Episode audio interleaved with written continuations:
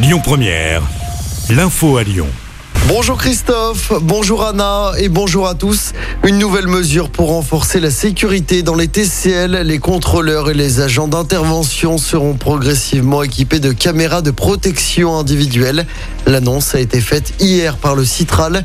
Il s'agit d'une expérimentation de trois ans. La région veut aider la ville de Lyon pour faire face à l'insécurité. Une subvention d'un million d'euros a été proposée hier à Grégory Doucet pour l'aider à lutter contre la multiplication des faits divers. Cet argent débloqué pourrait permettre d'améliorer le déploiement de caméras de vidéoprotection ou encore de financer les équipements des policiers municipaux. Depuis 2012, le festival Lumière participe à l'insertion professionnelle des réfugiés et des personnes en situation de précarité. Ce dispositif concerne cette année environ une cinquantaine de réfugiés répartis parmi les 750 bénévoles du festival. Jean-François Ploquin, directeur général du Forum Réfugiés COSI de Lyon, nous en dit plus sur cette action solidaire. On l'écoute.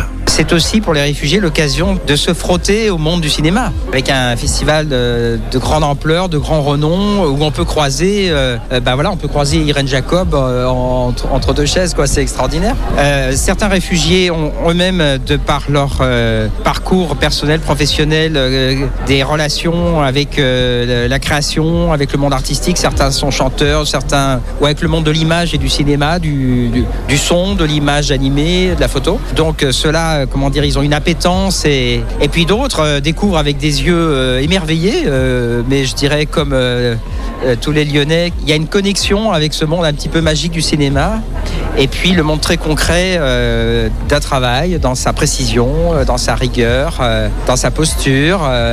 donc c'est très riche. Des propos recueillis par Laura Nodari. Les accompagnants d'élèves en situation de handicap se mobilisent de nouveau aujourd'hui à Lyon.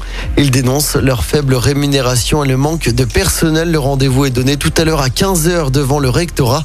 Il y aura également un rassemblement à Paris tout à l'heure. Il s'agit de la quatrième mobilisation depuis le début de l'année. Et puis en football, à suivre ce soir la troisième journée des phases de poule de la Ligue des Champions. Le PSG reçoit Leipzig, coup d'envoi à 21h au Parc des Princes. Pour rappel, l'OL se déplacera en Ligue Europa jeudi soir. Ce sera sur la pelouse du Sparta Prague.